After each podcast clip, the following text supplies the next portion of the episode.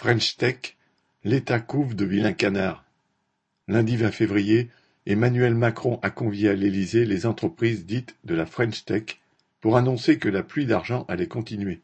En dix ans, les subventions publiques aux start-up sont passées de 1 à plus de 13 milliards d'euros. Il s'agirait de favoriser l'innovation et la haute technologie, d'aider les inventeurs à réaliser leurs idées en France. L'ambition, ou plutôt le triste conformisme, de cette couveuse étatique de talents privés est caractéristique. Il n'est pas question de soulager les innombrables misères humaines, de prévenir des catastrophes, ni même de travailler, comme le disait naguère un mathématicien, pour l'honneur de l'esprit humain.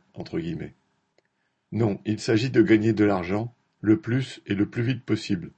Le rêve encouragé par les Macron et consorts de toute start-up est de devenir Microsoft, Amazon ou Google Groupe réputé avoir commencé dans un garage avant de devenir des sociétés géantes, faisant de leurs patrons les hommes les plus riches du monde. Mais il y a loin de la coupe aux lèvres. En fait, les start-up les plus prometteuses, du seul point de vue financier évidemment, sont rapidement rachetées par les fonds de placement ou les industriels du secteur.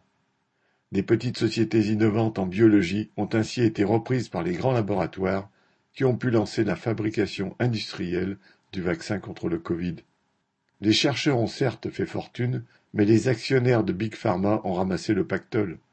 Et surtout, la plus grande partie de l'humanité, celle qui ne peut pas payer, a dû se débrouiller sans vaccin.